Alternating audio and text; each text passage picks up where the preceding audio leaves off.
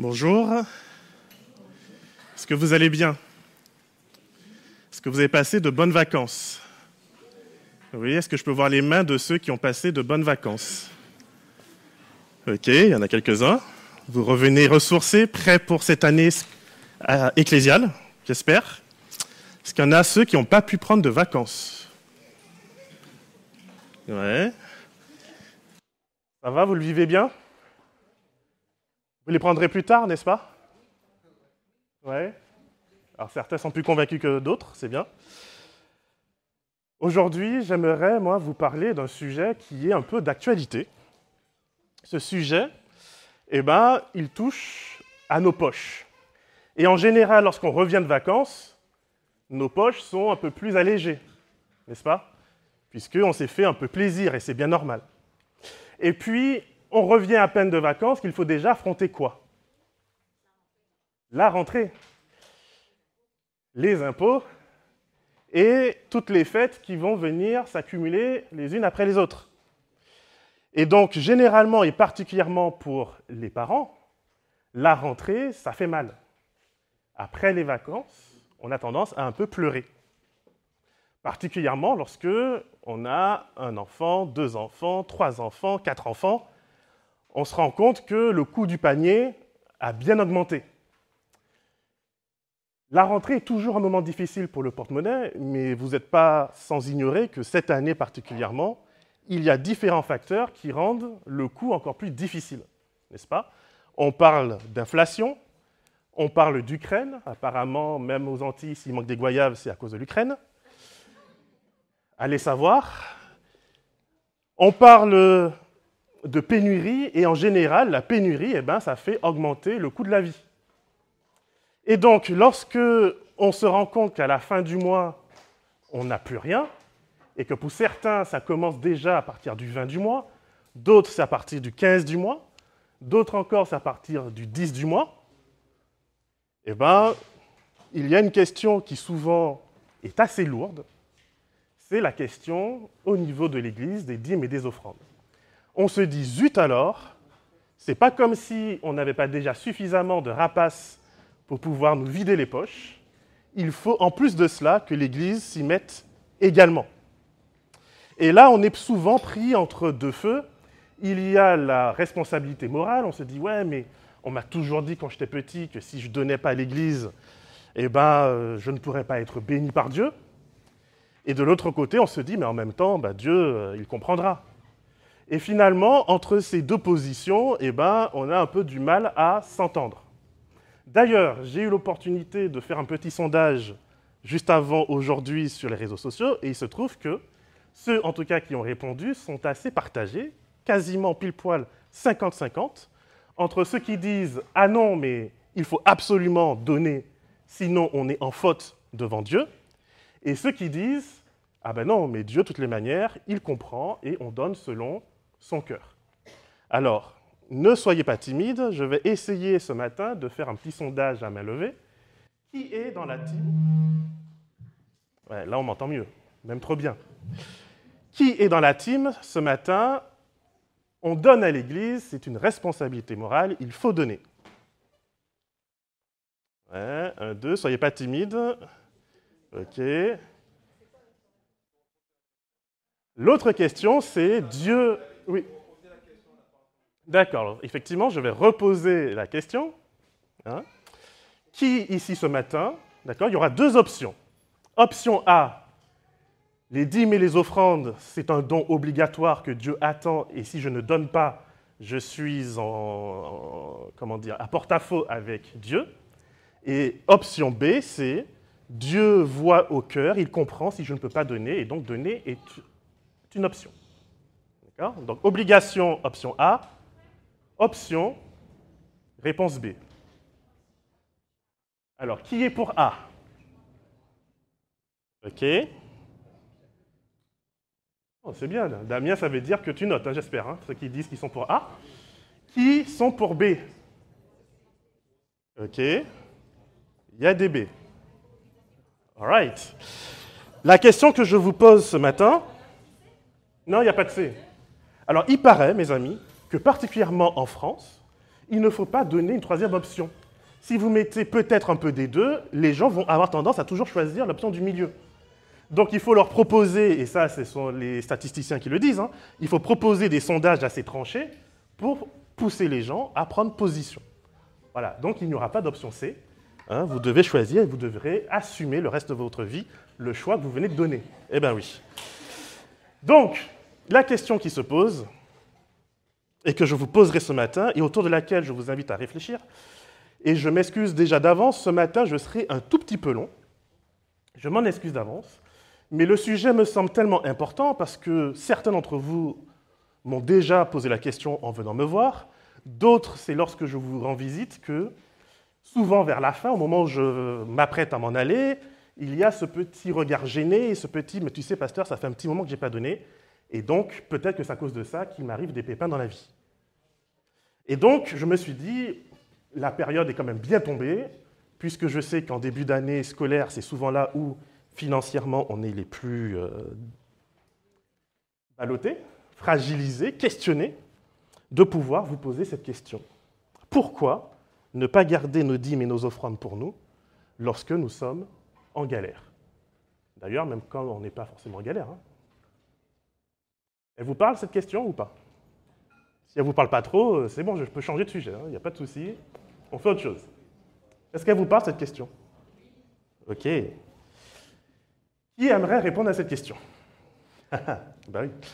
Pourquoi ne pas garder ses dîmes et ses offrandes pour soi? Ah, ah, ah, oui.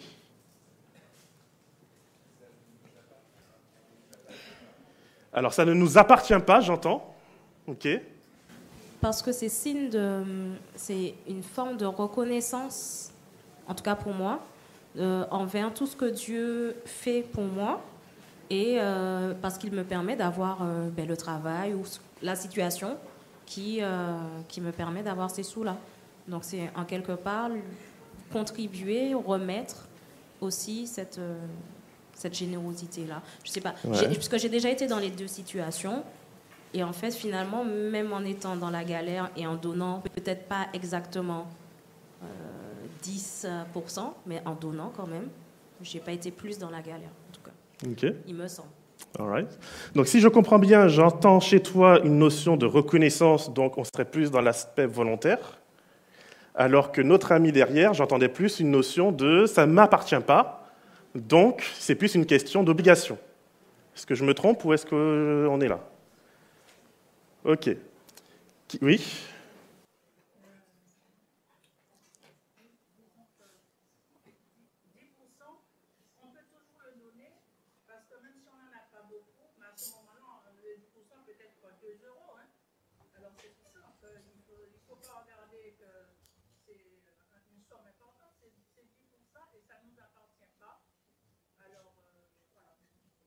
Ok, donc on reste dans l'idée que ça ne nous appartient pas et que ce n'est pas une question de quantité, c'est une question de pourcentage après tout.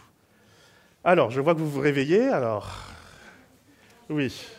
Le texte de Paul qui a été lu par Elisabeth tout à l'heure, concernant la question, pour les gens qui sont vraiment démunis, et une question de se déposer totalement, mais de donner, il y a effectivement une responsabilité vis-à-vis de Dieu, et Dieu voit aussi la situation de chacun donc on donne vis-à-vis de ses moyens, de ses possibilités. alors je prendrai euh, Brittany et après, alors pas Mathieu, mais juste derrière, je prendrai. Oui, vas-y. Ben justement, je me suis posé la question il n'y a pas si longtemps. Et en fait, euh, on m'a dit, et je suis d'accord avec ça, que c'est plus une question de foi. C'est-à-dire qu'on donne euh, pour participer et aider ceux qui en auront besoin en, donnant pour la dîme. Mais dans tous les cas, même si on n'a pas beaucoup pour nous, Dieu pourvoira. Et mhm. que, donc, du coup, donner, c'est vraiment. Euh, ben, euh, exercer sa foi, c'est ça. on exerce sa foi, mais du coup, il y a une notion de responsabilité. Je donne par rapport à ma foi. C'est pas une option. Non. Ok. Alors, oui, derrière. Après, il y a Mathieu, il y a Yves, il y a Dimitri.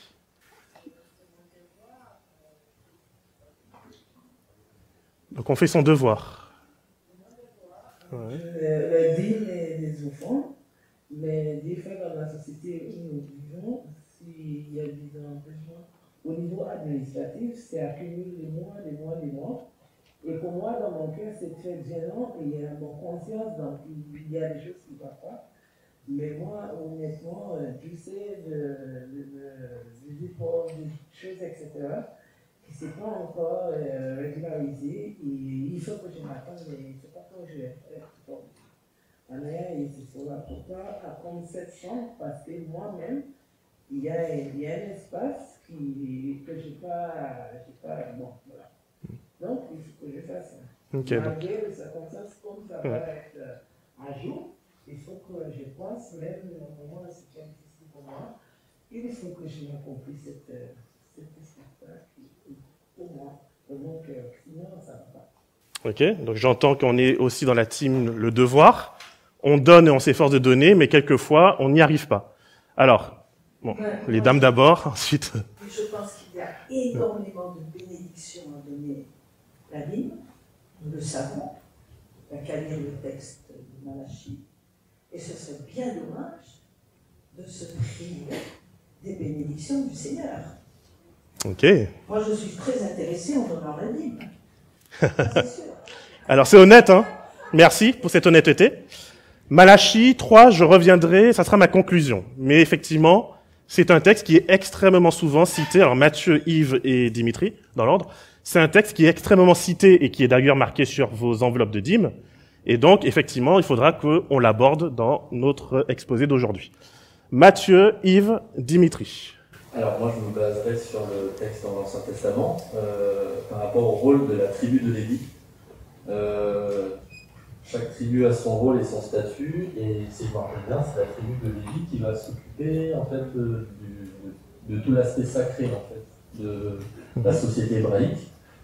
Et donc, euh, elle ne peut pas subvenir à ses propres besoins dans le commerce ou d'autres choses. Et donc, c'est le reste des autres tribus, les 11 autres tribus, qui vont donner 10% pour que cette euh, tribu-là puisse subvenir à ses propres besoins. C'est une sorte d'indemnisation, si j'ai bien compris. Et donc, euh, faire en sorte que le- tout, tout le temple soit propre, tous les, les, les rites, enfin, je sais pas comment dire, les dogmes sacrés soient appliqués et que euh, le cadre de Dieu, euh, le côté sacré en fait de la société soit bien respecté. Ok, Si j'ai bien compris, c'est ça. super. Yves?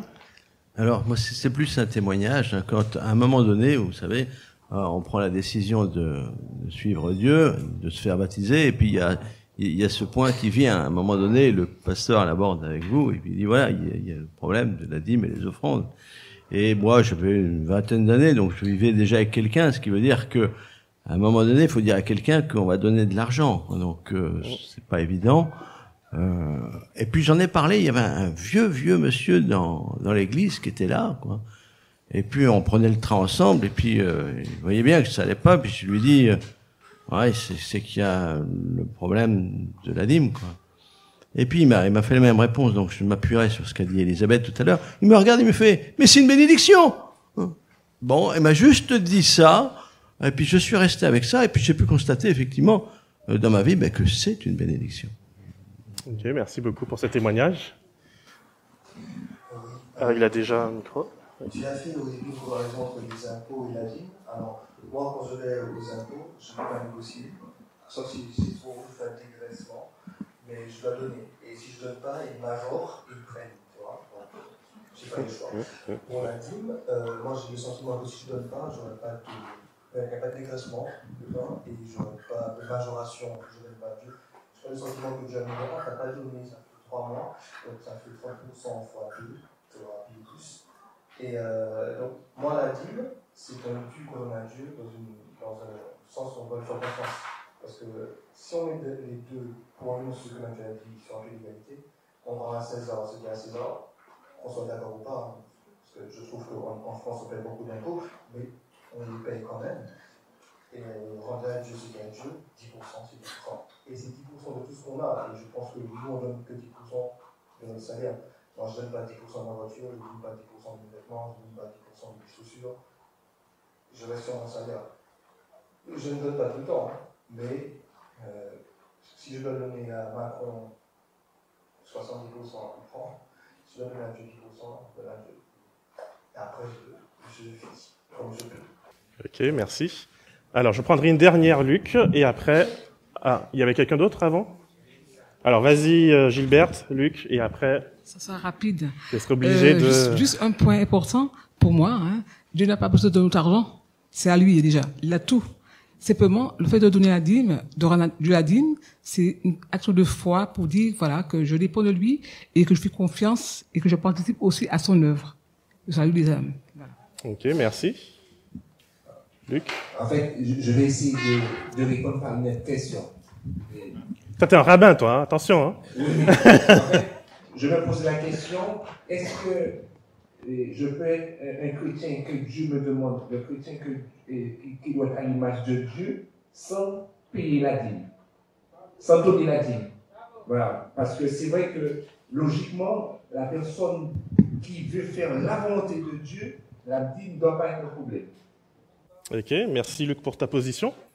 Alors aujourd'hui, alors je suis désolé, je serai obligé de d'avancer parce qu'autrement, euh, autrement, alors sauf si vous acceptez qu'on reste là jusqu'à 14 heures. Moi, ça me gêne pas, mais je pense que vu certains regards noirs qui viennent de m'être lancés, euh, ça ne sera pas possible. J'ai compris, d'accord. Pas besoin de continuer les regards.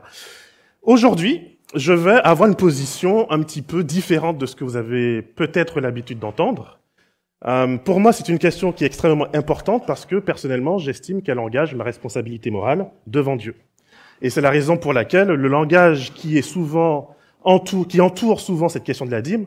Alors déjà, vous avez pu voir déjà dans cette assemblée, hein, il y a des nuances divergentes. Euh, alors, euh, ça ne veut pas dire qu'à la fin il faut qu'on se tape dessus. Ça veut simplement dire qu'à la fin on peut s'enrichir les uns les autres justement de nos perspectives chrétiennes. Néanmoins, je préfère vous avertir que ce que je vais vous dire ce matin euh, ne se veut pas être normatif pour votre vie en disant David a dit que, donc à partir de maintenant, je dois changer toute ma vie parce que David a dit que. Mais je vous invite simplement à entendre ce que je vous dis. Les tests que je vais vous présenter seront disponibles, donc vous pourrez les revoir par la suite et vous faire votre propre opinion. Et surtout, c'est ça l'important, c'est que vous soyez face à Dieu dans une conscience pure par rapport à ce qu'il nous demande. On est d'accord? Très bien. On va commencer par parler un petit peu de ce qu'est la dîme.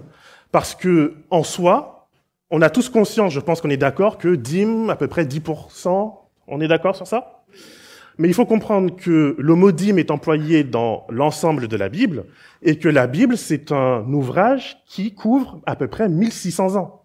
Donc, vous comprendrez qu'on n'emploie pas forcément les mêmes mots avec exactement la même compréhension sur une période de 1600 ans. Donc il est important d'aller voir réellement comment on vivait les choses à chaque époque pour pouvoir comprendre aujourd'hui comment l'appliquer et comment le considérer dans sa foi. Et c'est la raison pour laquelle je vous propose qu'on puisse commencer par voir simplement, ça sera assez rapide, je vous rassure, on n'ira pas à travers chacune de ces alliances, mais il faut comprendre que lorsque je lis la Bible, je dois me poser la question dans quel contexte historique et dans quel contexte d'alliance ce que je lis se trouve. Il se trouve que l'on peut au minimum séparer euh, les périodes bibliques en sept. Il y a sept fois où Dieu place, fait des alliances avec son peuple. Ça commence par l'alliance avec Adam et Ève, bien sûr. Et il y a ensuite, très connu, l'alliance avec Moïse. Et puis, il y a l'alliance, la nouvelle alliance. Ces trois alliances, vous les connaissez. D'accord? L'alliance avec Adam et Ève, c'est quoi? Sa caractéristique principale Pour moi, c'est la meilleure. Multiplier, remplir la terre, s'occuper du jardin. D'accord? L'alliance avec Abraham. Multiplier, oui. Et alors père de père de la foi, oui, et D'accord? La nouvelle alliance. D'accord? Sachant que l'alliance de Moïse n'est qu'une continuité d'Abraham. On est d'accord Moïse existe parce que Abraham a reçu la promesse. Ok. Ça va jusque-là? Donc, on va commencer avec le texte qu'on emploie souvent dans l'Église adventiste pour nous expliquer que la dîme, c'est quelque chose qui précède le peuple d'Israël et que par conséquent, c'est quelque chose que Dieu demande de tous les temps. Ce texte, vous le connaissez probablement, se trouve dans Genèse 14. Alors, pour pouvoir vous épargner, que vous ne vous, endormiez pas sur moi, je ne vais pas lire en détail chacun des textes, je vais simplement vous pointer les éléments importants. Je vous invite soit à les noter les références, soit à demander à la fin de recevoir le PDF, et vous pourrez ainsi justement revenir dessus et les lire avec plus d'attention. Donc, Genèse 14, 17 à 20, nous avons la scène où Abraham est parti en guerre pour sauver son neveu Lot. Okay et lorsqu'il revient, il y a Melchisedec qui se présente face à lui, et le texte termine en disant, et Abraham lui donna la dîme de tout. On est d'accord? On avance ensuite, la prochaine fois qu'on va trouver la mention de la dîme dans la Bible, ça va être Jacob. Jacob fuit chez lui parce qu'il a trompé son frère. Jacob a un rêve où il voit les anges de Dieu qui montent et qui descendent. Jacob se relève et il dit à Dieu, écoute, je fais un pacte avec toi. Si tu me permets de vivre et si tu me permets de prospérer, je te donnerai la dîme. Ce qu'il faut comprendre, c'est que dans l'Antiquité, la dîme n'est pas une pratique qu'on retrouve simplement dans la Bible avec Abraham et avec Jacob. La dîme est une pratique qu'on retrouve historiquement dans plusieurs nations et plusieurs pays. Après tout, les nations et les pays qui entourent Israël ont des temples. On est d'accord. Et ces temples, il faut bien les construire. Il faut bien les entretenir. Donc la dîme n'est pas quelque chose qui euh, simplement Abraham invente et puis on nous dit waouh, Abraham a une inspiration magnifique. D'ailleurs, les Juifs sont tellement perturbés de ce fait que la Bible présente Abraham donnant la dîme sans nous donner un background sur ça, qu'ils ont été inventés le fait que, enfin certains en tout cas, ont été inventés le fait que ce serait Sem qui aurait enseigné à Abraham de donner la dîme, pour pouvoir essayer de remonter le lien vers quelque chose qui se rattache à une origine, d'accord? Mais ça c'est pas dans la Bible, on est d'accord. Donc, ce qu'on voit lorsque on regarde euh, les pays qui entourent Israël, donc que ce soit à Athènes, en Arabie, à Rome, à Carthage, en Égypte, en Syrie, à Babylone, en Chine, ça fait beaucoup de pays, on est d'accord. Ça fait beaucoup d'endroits. Eh bien, il se trouve que dans ces endroits également, on paye une dîme, ou en tout cas des choses équivalentes à la dîme, même si le mot dîme n'est pas toujours prononcé. Et donc, on paye un impôt, on paye une dîme, on paye un dû au Seigneur. Et dans l'Antiquité, le Seigneur, il y en a deux. Il y a les dieux, il y a le roi. Ça va jusque-là? Donc, dire, voilà, euh, Abraham a payé sa dîme, c'est la preuve que, ben voilà, de tout temps, on paye sa dîme et que c'est voulu par Dieu. Je veux dire, nulle part on nous dit que Dieu a dit à Abraham, voici ce qu'est la dîme. On est d'accord Maintenant, on a deux manières de résoudre cette problématique. On peut se dire, soit, voilà, effectivement, c'est quelque chose qui est né dans les nations païennes, et puis Abraham, lui, il était païen avant, donc il a importé cela dans sa foi avec Dieu. Ou alors, et c'est ma position, on peut se dire que il me semble que l'humanité a une origine commune, Adam et Ève, qui ont transmis des valeurs à leurs enfants, et que à travers ces valeurs-là, eh ben, il y a des choses qui ont été transmises et qui, effectivement, vont se retrouver ensuite dans beaucoup de pays et de nations différentes. Ça va? Ok. Donc la question qui se pose maintenant, c'est, puisqu'on a parlé du fait que c'est une pratique courante dans l'Antiquité et que la dîme permet de financer les temples, il faut comprendre réellement ce qu'est le financement du temple, ce qu'est le financement d'un culte dans la Bible et à l'époque de la Bible. Et c'est ce que je vous propose de voir maintenant, et c'est ce qu'on peut voir avec, entre autres, Lévitique 27, que je vous résume.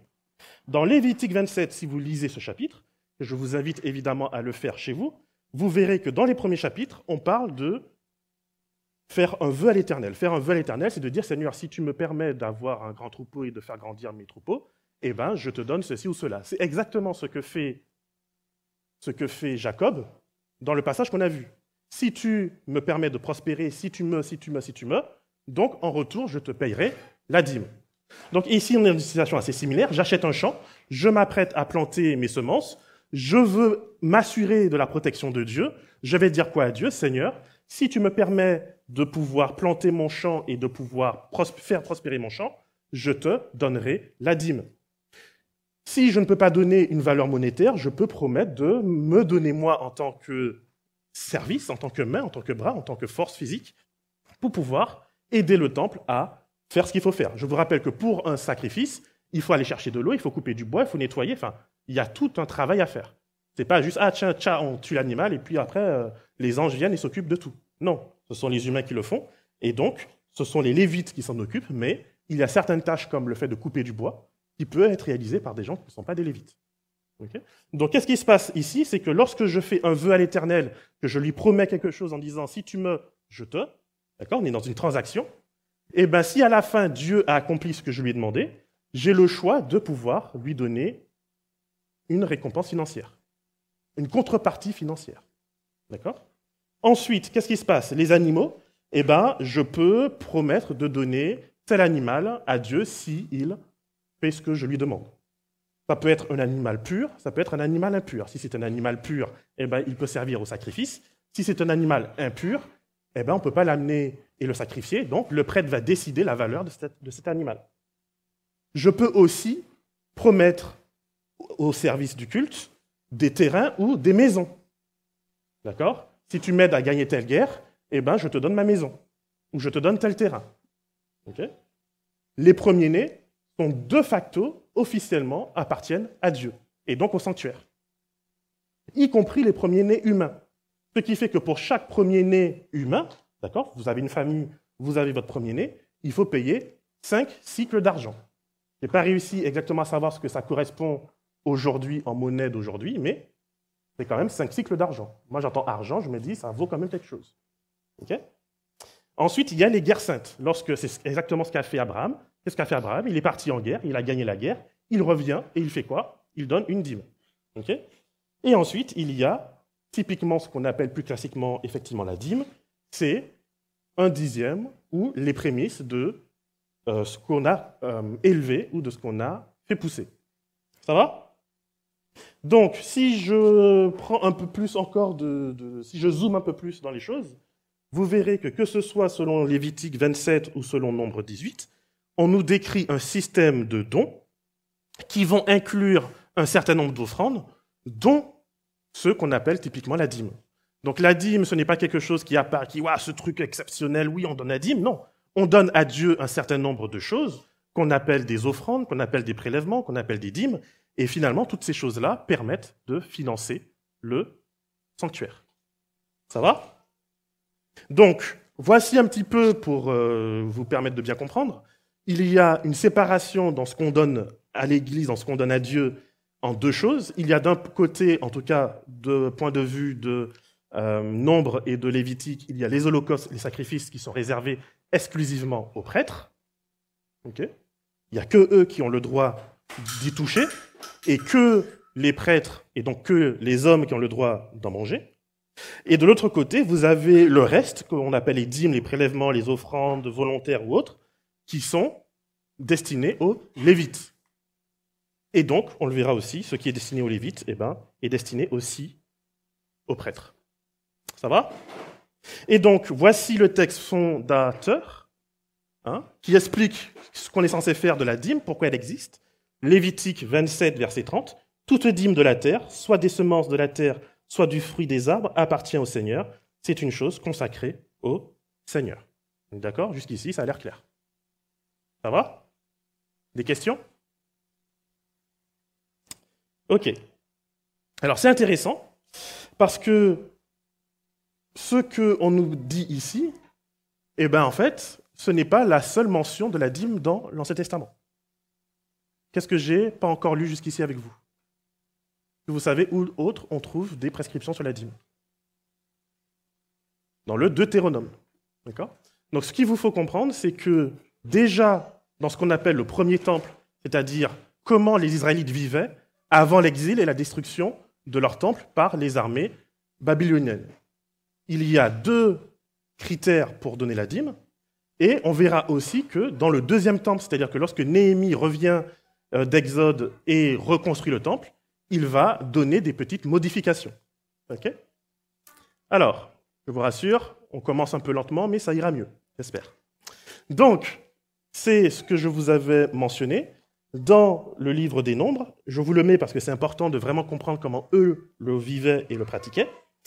Euh, nombre 18 va dire, donc vous avez Lévitique 27 et Nombre 18, et on verra ensuite de l'autre côté qu'il y a Deutéronome 12 et 14.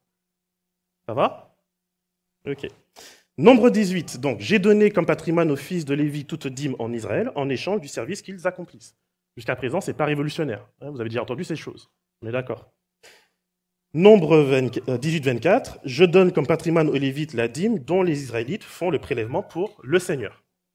Jusqu'à présent, tout va bien.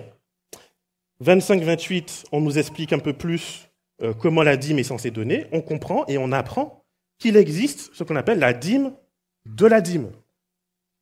Autrement dit, la dîme, elle est donnée aux Lévites. Les Lévites de cette dîme prennent un dixième qu'ils donnent aux prêtres. D'accord? C'est-à-dire que les prêtres ne reçoivent pas directement le dixième des nations d'Israël. Ce sont les Lévites qui reçoivent le dixième de l'ensemble, et les prêtres reçoivent un dixième du dixième. Ok, ça c'est important. Et puis, il y a euh, différentes choses qui sont données par Dieu, y compris le fait de terminer ce passage en disant, c'est votre salaire en échange du service que vous faites dans l'attente de la rencontre. Jusqu'à présent, tout va bien. Je pense que c'est ce qu'on entend le plus souvent dans l'Église. On comprend donc que selon, Lévitique et Nombre, eh ben, il y a donc ce qu'on appelle la dîme et qui permet de financer ceux qui travaillent dans le sanctuaire. C'est à partir de là que les choses deviennent intéressantes. D'accord? Euh, Deutéronome 18, 1 à 2, ne va pas faire une différence aussi nette et claire entre d'un côté les Lévites et de l'autre côté les prêtres. On va commencer petit à petit, plus on avance dans la Bible, à un peu fusionner les choses. Je vous rappelle que Deutéronome, Deutéro et Nom, ça veut dire quoi?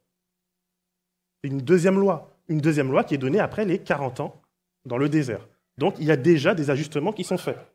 Et donc ici, dans Deutéronome 18, on comprend que dans la manière en tout cas de s'exprimer, on va déjà commencer un rapprochement entre lévites et prêtres et les englober ensemble dans quelque chose de similaire.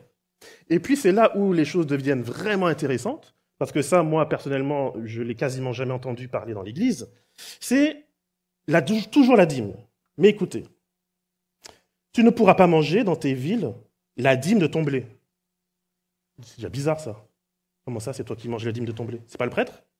De ton vin et de ton huile, ni les premiers-nés de ton gros bétail et de ton petit bétail, ni aucune de tes offrandes faites pour un vœu, ni tes offrandes volontaires, ni tes prélèvements.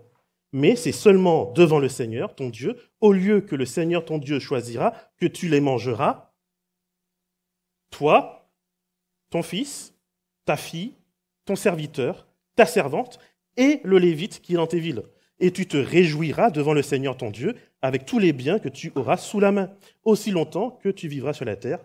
Garde-toi de délaisser le Lévite. Vous connaissiez ça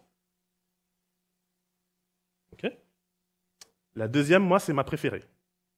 Deutéronome 14, 22, 29. Tu prendras la dîme de tout ce que ta semence produira, de tout ce que tes champs rapporteront chaque année. Tu mangeras devant le Seigneur ton Dieu au lieu qu'il choisira pour y faire demeurer son nom. La dîme de ton blé, de ton vin, de ton huile, les premiers-nés de ton gros et de ton petit bétail, afin que tu apprennes à craindre le Seigneur. Retenez cette expression, elle reviendra avec Néhémie. à quoi ça sert cette dîme? À nous apprendre à connaître Dieu. D'accord? Craindre, c'est donner du poids à Dieu, c'est apprendre à connaître Dieu. Peut-être que le chemin sera-t-il trop long pour le transport, parce que le lieu que le Seigneur ton Dieu choisira pour y placer son nom sera trop loin de toi, parce que le Seigneur ton Dieu t'aura béni. Tu échangeras alors ta dîme contre de l'argent, tu serreras cet argent dans ta main et tu iras au lieu que le Seigneur ton Dieu aura choisi. Là, tu échangeras l'argent contre tout ce que tu désireras. Gros bétail et petit bétail, vin et boissons alcoolisés, tout ce qui te fera plaisir, tu mangeras là devant le Seigneur ton Dieu, et tu te réjouiras, toi et ta famille. Tu ne délaisseras pas le Lévite qui est dans tes villes, car il n'a aucune part à ton patrimoine. La prochaine, c'est ma préférée. Au bout de trois ans, tu sortiras quoi? Est-ce qu'on a dit une partie? Merci. Toute la dîme de tes produits de cette année-là, et tu la déposeras dans tes villes. Alors viendront le Lévite, qui n'a aucune part à ton témoignage, à ton patrimoine, pardon, l'immigré, l'orphelin et la veuve qui sont dans tes villes. Ils feront quoi? Et ils seront quoi? Afin que afin que le Seigneur ton Dieu te bénisse dans tous les travaux que tu feras de tes mains. C'est pas génial ça? Donc, qu'est-ce qui se passe? On a mention d'une dîme qui sert à financer les lévites et les prêtres. On a mention d'une dîme que j'appelle personnellement la dîme festive. D'accord? Elle sert à faire la fête. Et ainsi, à travers la euh, fraternité, la communauté qu'on crée quand on fait la fête, on apprend à connaître Dieu. Et puis, on a ce qu'on appelle la dîme pour les pauvres. Mais il manque quelque chose à ce que je viens de décrire. Est-ce que vous pouvez imaginer et trouver ce qui manque Il y a un catch. Si je vous dis il y a une dîme, deux dîmes, trois dîmes, ça fait combien de pourcents ça au final? Aïe. Je vais m'asseoir ou je continue? Bon, il y a 30% à peu près, hein, grosso modo. Alors on prend la dîme qui normalement aurait dû aller pour euh, la dîme festive et on l'amène, au lieu de la manger soit à Jérusalem, on la mange avec les pauvres. On la met à disposition des pauvres. Donc, il y a un catch. Voici un petit peu un schéma pour voir. Année 1, il y a les dons qu'on fait aux prêtres, hein, les prélèvements, les prémices, tout ce que vous voulez, plus les dîmes qui servent à financer le prêtre. Il y a ensuite quoi? La dîme festive. Euh, pardon, la dîme des Lévites. D'accord? C'est dîme 1. Et puis, il y a de la dîme festive. On est d'accord? Donc, ça fait grosso modo 30% standard, plus les dons volontaires, ce qui forcément augmente. Année 2, pareil. Année 3, qu'est-ce qu'on fait l'année 3 Démunis. Année 4, on revient au statu quo. Année 5, statu quo. Année 6, démunis. Il se passe quoi l'année 7 Non. Regardez pourquoi c'est marqué 0.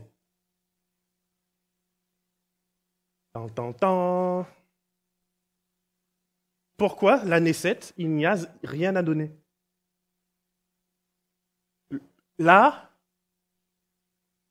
la jachère, la terre repose. Vous voulez donner des dîmes sur quoi? Ok, merci. Donc la septième année, on ne donne rien. Donc toutes les septièmes années, vous êtes au repos. On est d'accord? Ça, c'est tel que c'est pratiqué dans l'Ancien Testament, on est d'accord. J'invente rien là jusqu'à présent. On est d'accord. Alors, parce que bon ben voilà, quand je fais ce genre de choses, j'aime m'amuser. Il est possible, puisque quand on donne la dîme, la plupart du temps, on ne donne pas de l'argent, mais on donne des biens. Donc il est possible de racheter son bien je donne un mouton au prêtre et je me dis, ah non, non, mais tout compte fait, ce mouton, je... En fait, je l'apprécie bien, ce mouton. Je veux le garder pour moi. Je vais voir le prêtre, je lui dis, prêtre, je veux reprendre mon mouton. Et donc, je vais lui donner la valeur du mouton plus un cinquième. OK? Bon. J'aime bien. Ça veut rien faire. Voilà, ça vous avancera pas forcément. Mais moi, j'aime bien. En plus de ces dîmes que les Israélites doivent payer, à partir du moment qu'ils décident de se donner un roi, eh bien, les pauvres, qu'est-ce qu'il fera le roi? Il prendra la dîme de vos semailles et de vos vendanges. Donc, à partir du moment qu'il y a un roi, on rajoute 10%. Ça fait combien maintenant? Vous comprenez pourquoi à la fin du règne de Salomon, les gens ils disent à Salomon, écoute, enfin au successeur, euh, écoute, euh, ton père il était gentil, mais si tu pouvais alléger un peu les impôts, ce serait bien, parce que là, euh, hein? Bref, je passe plus rapidement. Néhémie, lui, qu'est-ce qu'il va faire? Il va y avoir la destruction du temple, on rebâtit le temple, et puis ben, les prêtres et les Lévites, comme il n'y avait pas de temple et qu'il n'y avait plus de dîmes, ils sont allés travailler leur terre. Comment ça, leur terre? Eh oui, parce que comme vous vous rappelez au départ, on peut donner un terrain en guise de vœu. Et on nous explique quoi Qu'une fois que le terrain a été donné, eh ben, il appartient aux prêtres. Donc petit à petit, vous imaginez qu'on se constitue un patrimoine.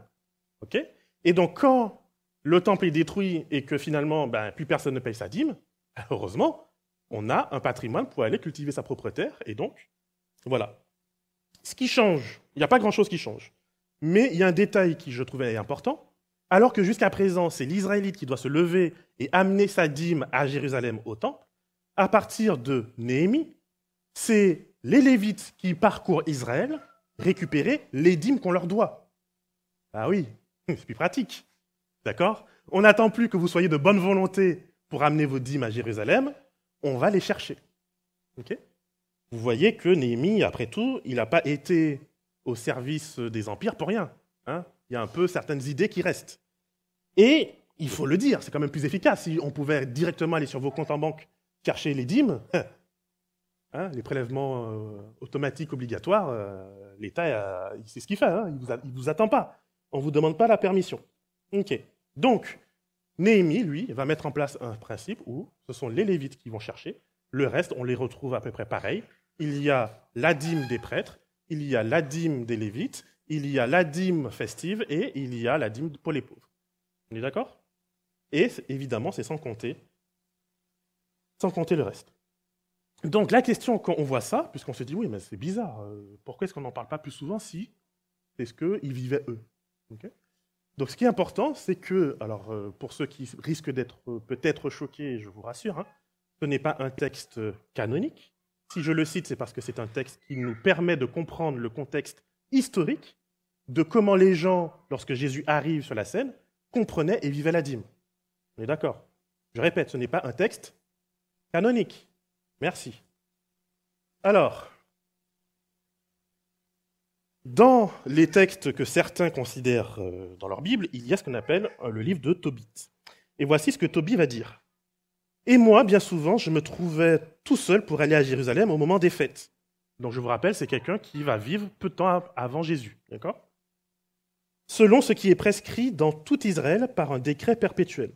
J'accourais à Jérusalem avec les prémices, les premiers-nés, la dîme du bétail et la première tonce des brebis. Et je les donnais à qui? Aux prêtres. Donc on retrouve le don pour les prêtres. Pour l'autel. Je donnais aussi la dîme du blé, du vin, des olives, des grenades, des figues et autres fruits au fils de Lévi en service à Jérusalem. Première dîme. La deuxième dîme, je la prélevais en argent et j'allais la dépenser chaque année à Jérusalem. Vous vous rappelez, c'est la dîme que j'ai appelée la dîme festive. Je donnais quoi?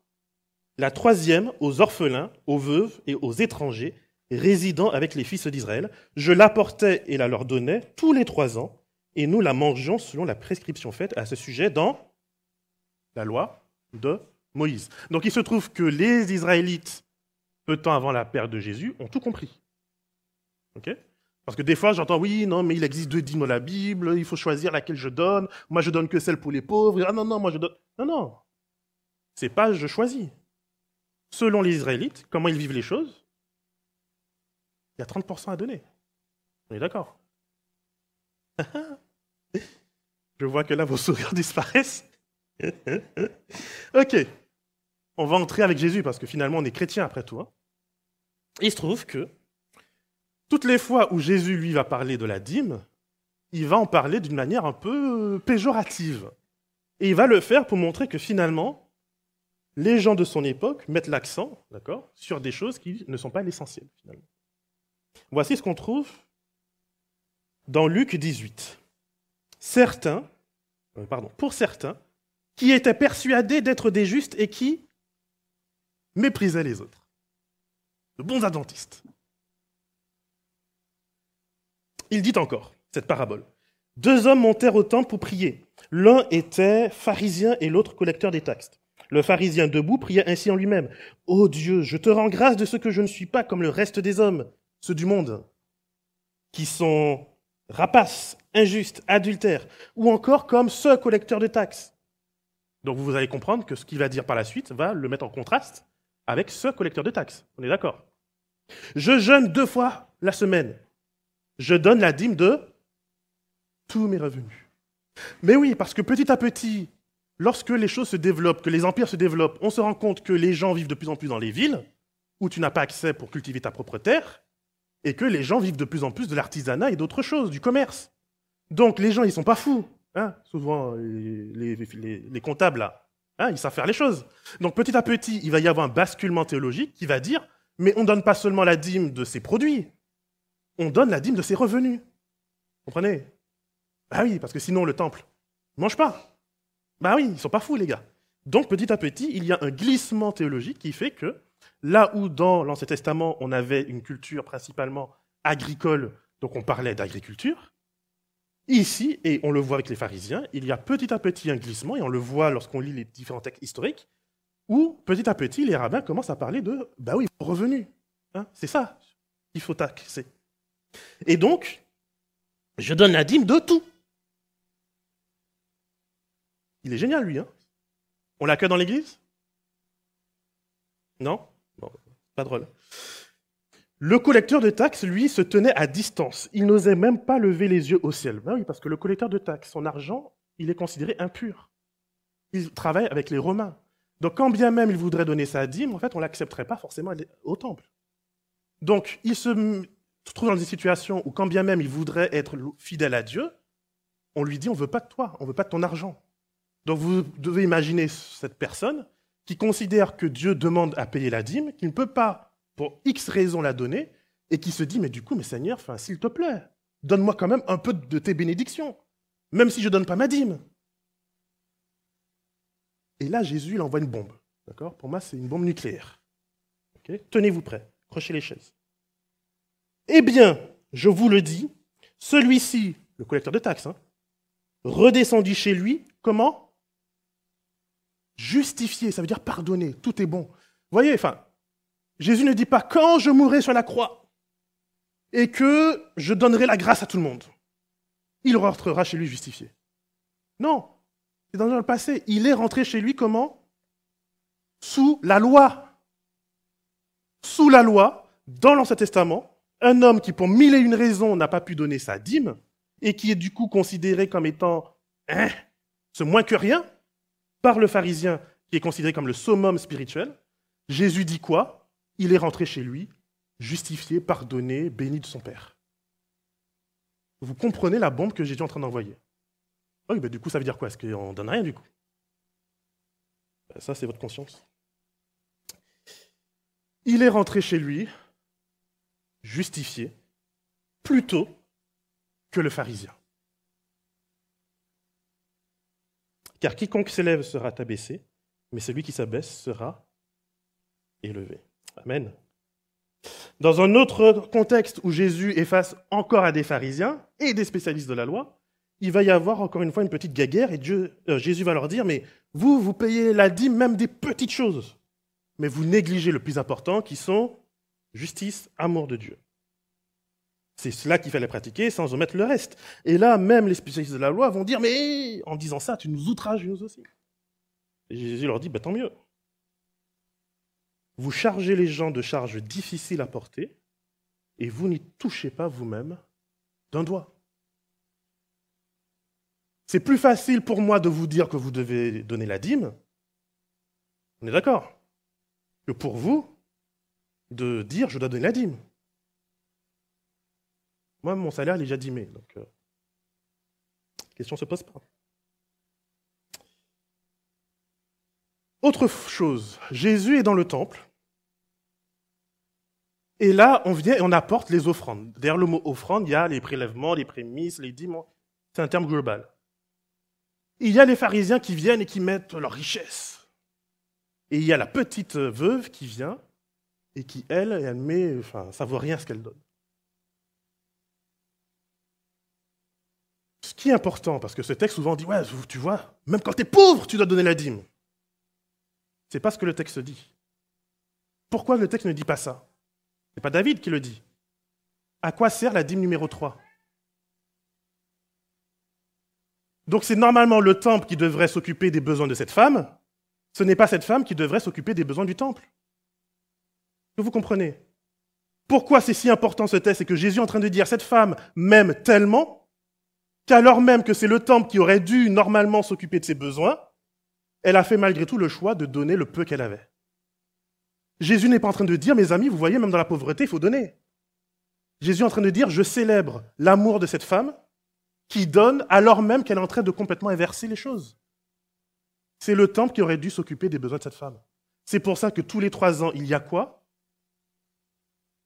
On prend toute la richesse du pays, d'accord, tout ce qu'on est censé donner au temple, et on le met à la disposition de la veuve, l'orphelin, l'immigré, le lévite. Le lévite n'est jamais oublié par Dieu, mais le lévite n'est pas toujours au cœur de la dîme. Vous comprenez ce que je dis? Bon, certains oui. Donc qu'est-ce qui se passe et comment les apôtres comprennent ce que Jésus est en train de dire? Voici ce que Jésus dit. Je vous rassure, on s'approche de la fin. Je dis ça depuis un moment. Mais... N'acquérez ni or, ni argent, ni monnaie de bronze pour l'emporter à la ceinture. Donc on parle ici des missionnaires, des pasteurs, de tout ce que vous voulez. Ni sac pour la route, ni de tunique, ni sandales, ni bâton, car l'ouvrier mérite sa nourriture. En fait, tu es un lévite. Ne cherche pas un patrimoine en Israël parce que le Seigneur s'occupera de toi. C'est pour ça que ben, nous, mon, mon travail, c'est l'Église. Voici maintenant, de la même manière qu'il y a différentes époques et différents temples et différentes périodes dans l'Ancien Testament, dans le Nouveau Testament, il n'y a pas qu'une seule église, mais plusieurs églises. Donc, à l'église de Jérusalem, mes amis, rassurez-vous qu'on ne parle que de dîmes, parce qu'à Jérusalem, on fait quoi? On donne 100%. À Jérusalem, on donne 100%. Le standard à atteindre, c'est je vends tout ce que j'ai. C'est sur le principe du jeune homme riche. Tu vends tout ce que tu as, tu le donnes à l'église et c'est l'église qui s'en charge. Et on le dépose aux pieds des apôtres. Alors, euh, hein, et ils mettaient tout en commun entre eux. Donc 10%, c'est un minimum. Hein on ne vous a jamais encore demandé de tout donner. J'espère. Sinon, cette personne, il euh, faut la dénoncer à la fédération. Voici comment Paul, lui, va gérer dans ses églises grecques. Et c'est ce que euh, ça rentre dans ce qu'on a un peu lu. Que celui à qui l'on enseigne la parole fasse participer à 10%, 20%, 30%, 40%. Il n'y a qu'un seul qui ose répondre. Hein. Vous êtes mal à l'aise, je le vois. Ne vous égarez pas, on ne se moque pas de Dieu. D'accord? Car celui qui sème pour l'esprit récoltera la moisson de l'esprit. Là, vie éternelle. Donc Dieu n'est pas avec un compte Hein? Ok? On poursuit? N'avons-nous pas le droit de manger et de boire? N'avons-nous pas le droit d'emmener avec nous une sœur en tant qu'épouse, comme le font les autres apôtres, les frères du Seigneur et Pierre? Ou bien sommes-nous les seuls, Barnabé et moi, à ne pas avoir le droit de ne pas travailler? Qui combat jamais dans une armée à ses propres frais Ah. Là, je sens la pièce, euh, la tension. est tombée. Hein en effet, il est écrit dans la loi de Moïse Tu ne muselleras pas le bœuf qui foule le grain. Si nous avons semé pour vous et chez vous les biens spirituels, serait-il excessif que nous moissonnions chez vous les biens matériels? 1 Corinthiens 9 est très important. Parce que pour ceux qui disent, ouais, mais dans le Nouveau Testament, euh, on mentionne jamais la dîme, en fait, Paul fait une comparaison identique, d'accord, entre d'un côté le système du sanctuaire et de l'autre ce qu'il faut qu'il y ait dans l'Église. Regardez ce qu'il dit. Ne savez-vous pas que ceux qui assurent le service du temple, qui sont-ils ceux-là? Lévites et prêtres, d'accord Sont nourris par le temple que ceux qui servent l'autel ont part à ce qui est offert sur. Et là, c'est fort, parce qu'en parlant de ce qui est offert sur l'autel, il est en train d'aller au plus haut niveau, celui du grand prêtre. On est d'accord De même aussi, le Seigneur a fait quoi? Conseiller, suggérer. Ah, je sens que vous m'aimez moins hein, aujourd'hui. Le Seigneur a prescrit que ceux qui annoncent la bonne nouvelle vivent de la bonne nouvelle. Alors là, vous me dites, David, je ne comprends plus rien. Tu nous as fait croire que finalement, euh, les trucs, tout ça dans, l'Ancien Testament, c'est pas exactement ce que nous on vit, puis que Jésus il a mis un peu de la distance, donc je m'apprêtais déjà à bondir de joie en sortant d'ici. Et puis tout compte fait, tu me casses la joie comme ça. Qu'est-ce qui se passe? Eh bien, il se passe ce qu'on vient de lire, mes amis. Il se passe ce qu'on vient de lire. que Élisabeth nous a en tout cas. Abonder en œuvre de grâce, comme le dit Paul, ce n'est pas un ordre, mais c'est pour éprouver votre empressement pour les autres et la sincérité de votre amour. Néanmoins, dans ce don, Dieu, je le crois, nous invite à respecter un certain nombre de règles. Qui peut donner dans la Bible? Est-ce que tout le monde a forcément un terrain lorsque Dieu donne le principe de la dîme? Non, les laboureurs, les travailleurs qui sont employés, ils font quoi? Parce qu'eux, ils peuvent venir avec du blé, du vin, etc. Tu travailles une journée, on te donne ta paye pour la journée, et puis c'est tout.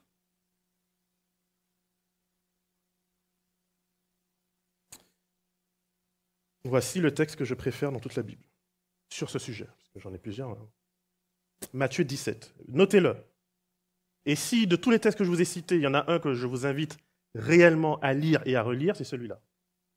Notez-le, celui-là. Lorsque Jésus et ses disciples arrivèrent à, Capharnaüm, à Capernaum, ceux qui percevaient les dix les dix c'est un impôt que l'Empire romain va imposer à tous les juifs selon un quota de leur nombre pour financer les travaux qui doivent être réalisés dans le temple. Donc en plus de tout ce qu'on a cité, Rome s'est dit, bah, les juifs ne donnent pas assez, donc on va leur imposer un impôt supplémentaire. Donc on vient les demander à Pierre, votre mère paie-t-il les dix Oui, dit-il. Pierre, il ment un peu. Hein Quand il fut entré dans la maison, Jésus, prenant les devants, lui dit, Simon, qu'en penses-tu?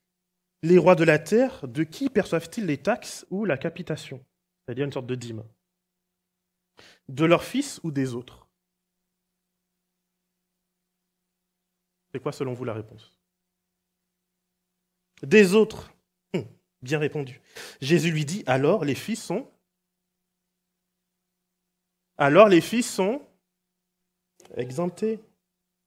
Mais pour que nous ne causions pas leur chute, Va à la mer, jette l'hameçon et tire le premier poisson qui viendra. Ouvre-lui la bouche et tu y trouveras un stratère. Prends-le et donne-le leur pour moi et pour toi.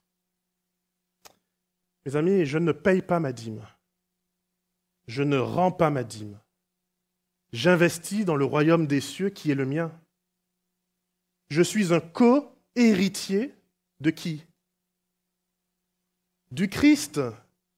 Et qui est le Christ? Celui qui a reçu toute autorité sur, dans le ciel et sur la terre.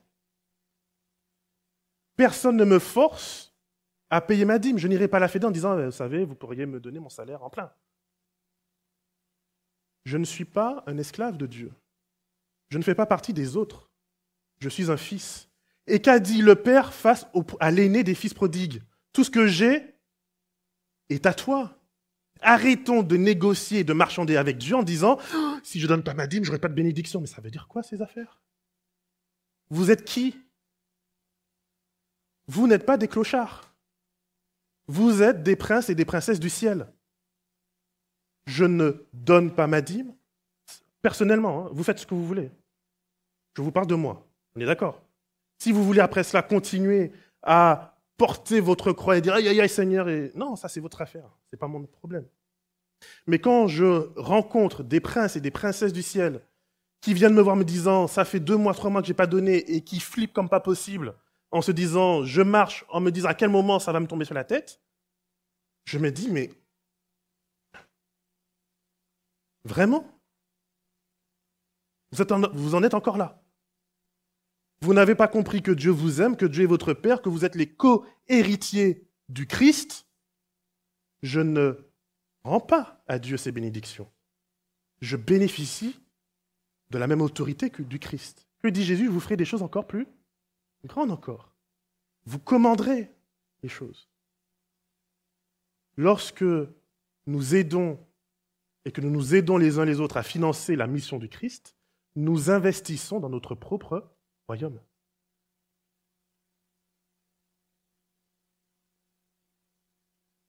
Je ne fais pas partie des autres en ce qui me concerne.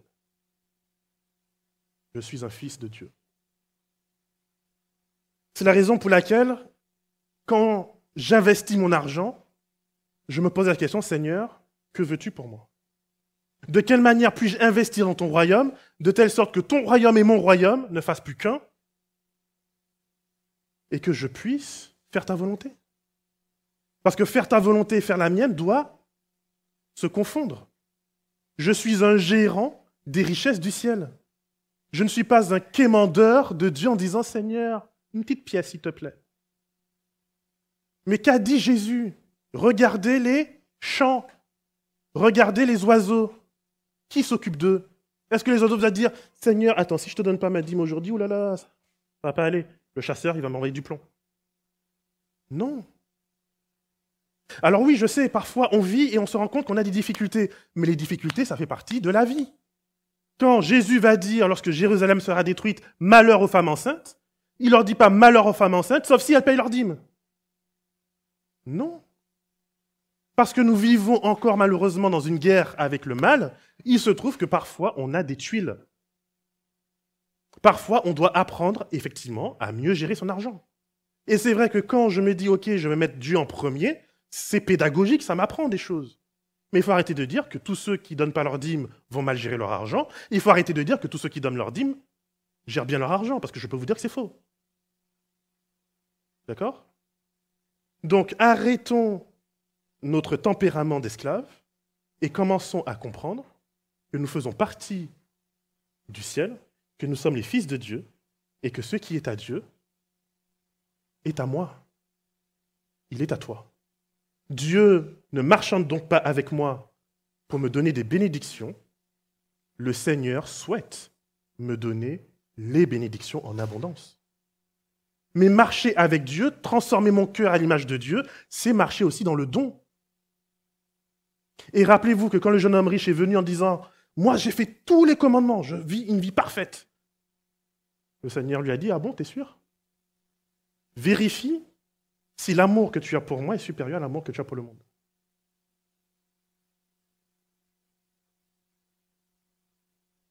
« 10%, c'est un minimum dans la Bible. Je suis content que notre Église ait ce principe de la dîme. Vous savez pourquoi? Parce que très souvent, quand dans une Église j'entends non, nous on pratique pas la dîme, on pratique la générosité, vous avez entendu récemment le pasteur qui a dit à son Église, si vous ne me payez pas une montre de luxe et je ne sais pas trop quoi, vous êtes dégueu il y a tellement d'abus.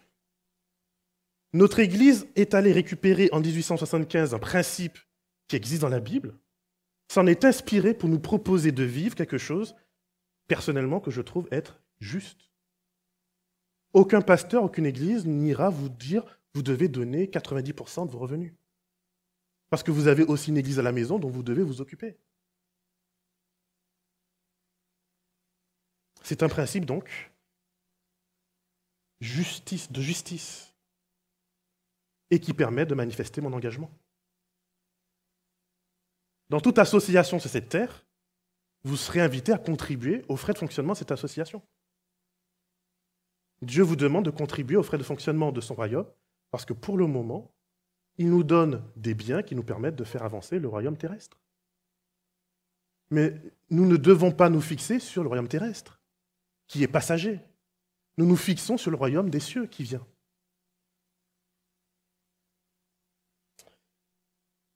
Je vais conclure. Malachie. Ce texte, on ne fait que tronquer deux ou trois versets. Et en faisant ça, je suis désolé, on ne fait pas justice à ce texte. Il s'agit d'un texte prophétique, messianique. Regardez comment il commence. J'envoie mon messager. Il frayera un chemin devant toi. Il arrivera dans son temple à l'improviste. Le Seigneur que vous cherchez, le messager de l'alliance que vous désirez, il arrive, dit le Seigneur des armées. De qui parle-t-on? La réponse me semble pour moi chrétien claire. Qui pourra soutenir le jour de sa venue?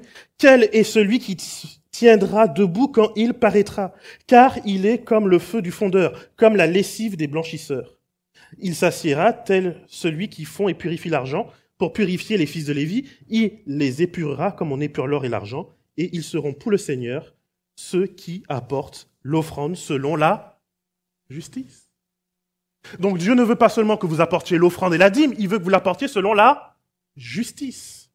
Et ça fait toute la différence. Alors l'offrande de Juda et de Jérusalem sera douce. On ne parle pas de personnes qui ne donnent pas.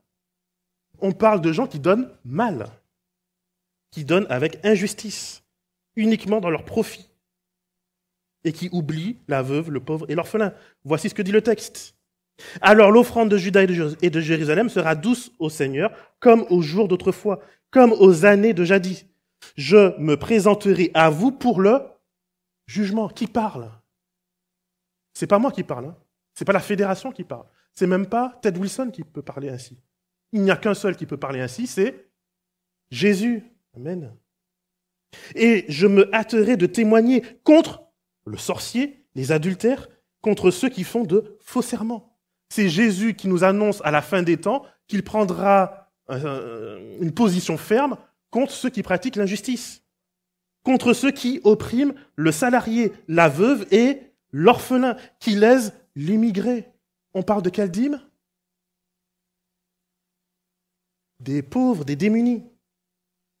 Et ne me craignent pas, dit le Seigneur des armées, afin qu'ils apprennent à Craindre le Seigneur. Ça vous rappelle quelque chose? On l'a lu, hein?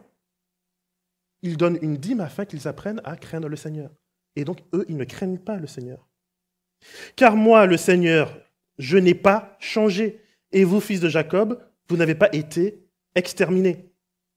Depuis le temps de vos pères, vous vous êtes écartés de mes prescriptions. Vous ne les avez pas gardées. Revenez à moi et je reviendrai à vous, dit le Seigneur des armées. Et vous dites, en quoi devons-nous revenir? Un être humain peut-il frustrer Dieu? Oui, vous me frustrez et vous dites, en quoi t'avons-nous frustré? Et sur la dîme et le prélèvement. Vous êtes frappés par la malédiction et vous me frustrez, vous, la nation tout entière. Apportez donc toute la dîme au trésor, qu'il y ait de quoi manger dans ma maison. On parle ici de la nécessité qu'il y ait dans le peuple de Dieu des personnes appelées à se consacrer à 100% pour servir le Seigneur. On parle ici de la nécessité qu'il y ait des lévites, qu'il y ait des personnes qui soutiennent les prêtres. Les lévites, ce sont les musiciens, ce sont les chantres, ce sont les diacres, etc. Hein. On parle de cette dîme festive, c'est-à-dire de ces moments conviviaux qu'on organise pour pouvoir apprendre à se connaître, pour pouvoir créer de la fraternité, et ainsi, dans la fraternité, apprendre à s'aimer les uns les autres, et donc, en s'aimant les uns les autres, apprendre à craindre Dieu, et on parle de la dîme des pauvres. Qu'il y ait de quoi manger dans la maison de Dieu, ça veut dire que quand quelqu'un de démuni arrive dans une église adventiste, elle devrait ressortir mieux qu'elle n'est arrivée. Comblée spirituellement, c'est vrai, mais aussi matériellement. Et donc Dieu dénonce un peuple qui l'honore des lèvres, mais qui favorise en même temps la justice. Arrêtons donc de prendre ce passage pour pouvoir culpabiliser les gens en disant ah, Tu donnes pas ta dîme, regarde, c'est marqué. Tu as lu le passage? Mettez-moi ainsi à l'épreuve, je vous prie. J'ouvrirai sans faute pour vous les fenêtres du ciel et je déverserai pour vous la bénédiction. C'est biblique. Mais c'est parce que je vis une vie du début à la fin de, de, consécration à Dieu. Pas uniquement parce que je donne de l'argent. Autrement, je ne suis pas meilleur que le pharisien. Et Jésus va me dire, euh, ton argent, j'en ai pas besoin. Je te le donne pour que tu apprennes à gérer les biens du ciel. Je vous laisserai finir ce texte et vous verrez à quel point il est merveilleux. Promis, ce sera ma dernière slide. Je trouve qu'il y a une comparaison très belle entre les différentes dîmes qu'on trouve dans l'Ancien Testament, dans la Bible, et la façon dont notre Église est structurée. On ne mettra pas toujours le mot dîme, mais personnellement, j'en ferai une équivalence. À l'Église adventiste, nous sommes invités à donner pour effectivement assurer la présence d'un corps pastoral. ça, je vous ai dit, c'est facile à dire parce que, évidemment, j'en profite. On nous invite également à financer des projets d'écoles, d'hôpitaux. Alors, peut-être pas beaucoup en France, mais dans le monde entier, c'est beaucoup plus le cas. Et toutes ces personnes qui sont financées grâce aux dons généreux des membres d'Église, eh ben, ce sont les Lévites qui agissent jour après jour pour pouvoir œuvrer pour Dieu. On nous invite à financer des événements festifs, des concerts, des événements conviviaux. Et enfin, nous sommes invités par l'Église à soutenir et à financer des projets comme ADRA, de la solidarité et de l'entraide. Vous voyez? Souvent, on met l'accent sur Ah oui, mais tel mot, tel mot, on ne trouve pas tel mot. Et on perd de vue l'essentiel, qui est quel est le principe que Dieu véhicule à travers son texte, à travers sa Bible. Maintenant, malheureusement, c'est vrai, il y a des abus. Dans un sens comme dans l'autre. Il y a l'abus de dire je peux me dire chrétien, je peux m'impliquer dans l'Église et venir pendant un an, deux ans, vingt ans, trente ans et ne jamais contribuer activement à cette Église, que ce soit par mon temps, que ce soit par mes dons, mes talents et oui aussi mon argent. Mais je peux aussi de l'autre côté venir ici et passer la porte à chaque fois avec la boule au ventre de me dire aïe aïe aïe, j'ai pas le droit de prendre ma scène, j'ai pas le droit de prier, j'ai pas le droit de ci, j'ai pas le droit de ça. Je n'ai pas compris à ce moment-là mon rapport à Dieu. Et donc dans les deux cas, je vous invite à réévaluer votre rapport à Dieu. Et à faire de Dieu votre essentiel. Le reste viendra tout seul. Et ce ne sera pas un fardeau parce que quand quelque chose est au cœur de ta vie, qu'est-ce qu'on dit? Là où est ton trésor là où est ton cœur, ça marche à l'inverse. Là où est ton cœur, là aussi sera ton trésor. Je m'arrête là pour aujourd'hui. Mes amis, je vous invite en tout cas à marcher la tête haute et à savoir que déjà avant le sacrifice de Jésus, celui qui se met sur ses genoux et qui s'approche de Dieu est justifié. Amen. Notre Dieu, notre Père, je voudrais te demander le renouvellement de notre intelligence. Je voudrais, Seigneur, que tu nous aides alors que nous, nous apprêtons à entrer dans des moments vraiment difficiles. Que nous ne puissions pas, comme les païens, automatiquement nous dire que c'est parce que nous avons perdu ta défaveur, faveur. Que c'est parce que, Seigneur, nous n'avons pas fait ceci ou cela, et que par conséquent, nous ne sommes pas méritants de ta grâce. Aide-nous plutôt à comprendre que tu es celui qui fait pleuvoir sur les bons et sur les méchants. Tu es celui qui aime, Seigneur, indépendamment de nos situations. Mais tu es aussi celui qui nous a appelés à vivre une alliance. Et toute alliance invite à des responsabilités. Je te prie pour que nous puissions, dans cette église ici, en tout cas au moins à Bordeaux, vivre cette responsabilité les uns avec les autres de telle sorte que ceux qui puissent avoir, malgré la détresse, malgré la crise économique, que ces personnes puissent penser à celles qui en ont moins. Et que ceux qui n'en ont pas puissent, Seigneur, recevoir suffisamment pour que ici à Bordeaux, chacun puisse louer ton nom. Pour que ici à Bordeaux, chacun puisse le faire sans entrave, sans difficulté. Parce que nous aurons à cœur de veiller les uns sur les autres et que nous aurons à cœur d'être de bons gestionnaires avec nos ressources. Je te prie pour que, Seigneur, durant cette semaine, tu nous aides à comprendre ce que signifie être tes enfants, ce que signifie être un cohéritier du Christ, et que nous puissions pleinement, pleinement nous engager dans cette voie, mettre de côté les tentations du diable, et que, Seigneur, nous puissions marcher la tête haute, en sachant que tu nous aimes, quoi qu'il nous arrive, et que, Seigneur, tu as un projet merveilleux pour chacun d'entre nous. Nous te prions au nom de Jésus-Christ et pour ta gloire. Amen.